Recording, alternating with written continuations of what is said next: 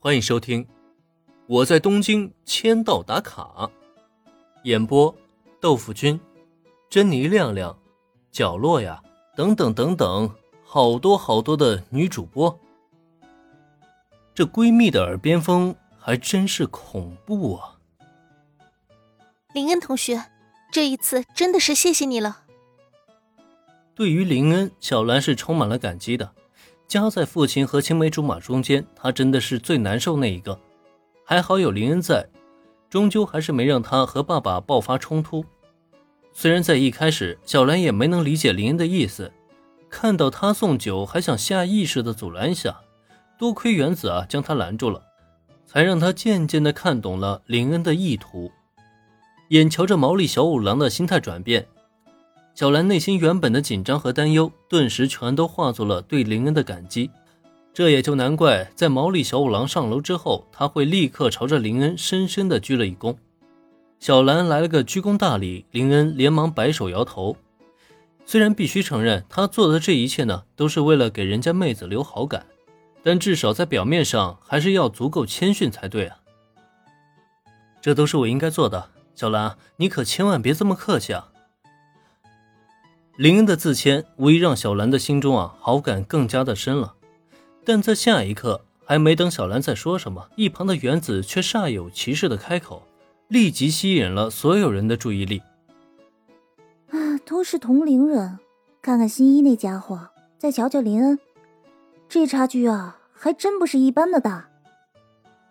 要不然，小兰你干脆就听毛利叔叔的，以后别再去理会新一算了。原子，怎么连你也这么说？难道我说的有错吗？他哪怕对你的关心有手指甲那么一丁点大，他都应该知道最近你们家正面临经济危机吧？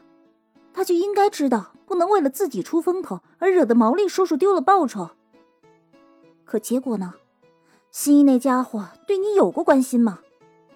他关心的永远都是推理和破案。小兰啊，你难道还没看明白吗？相当让人意外的是，原子这一次竟然跟毛利小五郎站在了同一战线，这可就让小兰十分的无奈了。好不容易才搞定的老爸，怎么原子也跑来添油加醋啊？自从林恩的出现，心中就有了对比的原子是再也不会去调侃小兰和新一之间的关系了。相反的，曾经开玩笑一般的劝两人分开，如今呢，却成了他最认真的劝说，因为原子发现。工藤新一实在是和小兰不是很般配，哪怕本意不是为了让林恩和小兰凑在一起，他也希望小兰能够与一个真正优秀，同时呢也足够正常的男孩子交往，获得属于他的幸福。而工藤新一呢，他带给不了小兰幸福。我，小兰，你先别说话，听我说。原子的这番话让小兰一时语滞了。可还没等他想出反驳的话来，下一刻，原子是又再度开口说道：“远的不说，说是近的，就像毛利叔叔生气的那样，他不管怎么说都是小兰你的爸爸。他工藤新一是名气大，能力强，可难道这就是他骄傲跋扈的理由吗？他现在都不把毛利叔叔放在眼里。如果你们交往了，甚至以后结婚了，你觉得这日子还有的过吗？”不得不说，别看原子大大咧咧。可听他这么一分析，还真是句句在理。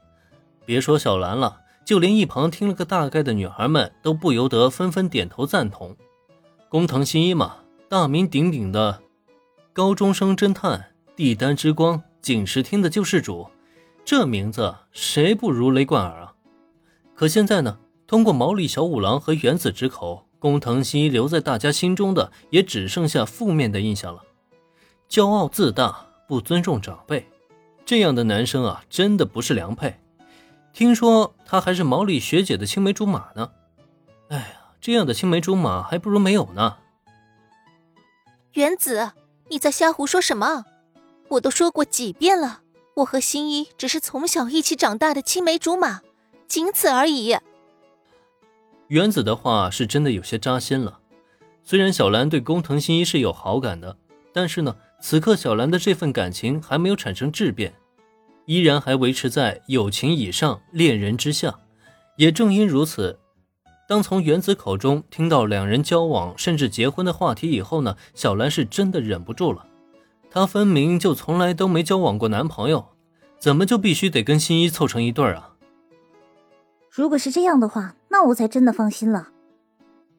小兰，我们是最好的朋友，我永远都不会坑你的。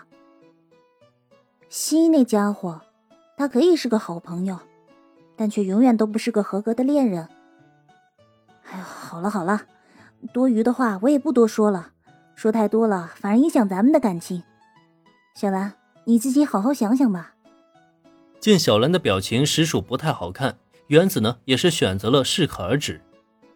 本来嘛，他跟工藤新之间也没什么矛盾，只是看不惯那家伙的德行罢了。现在该说的他都说完了，至于更多的，只能让小兰自己去体悟了。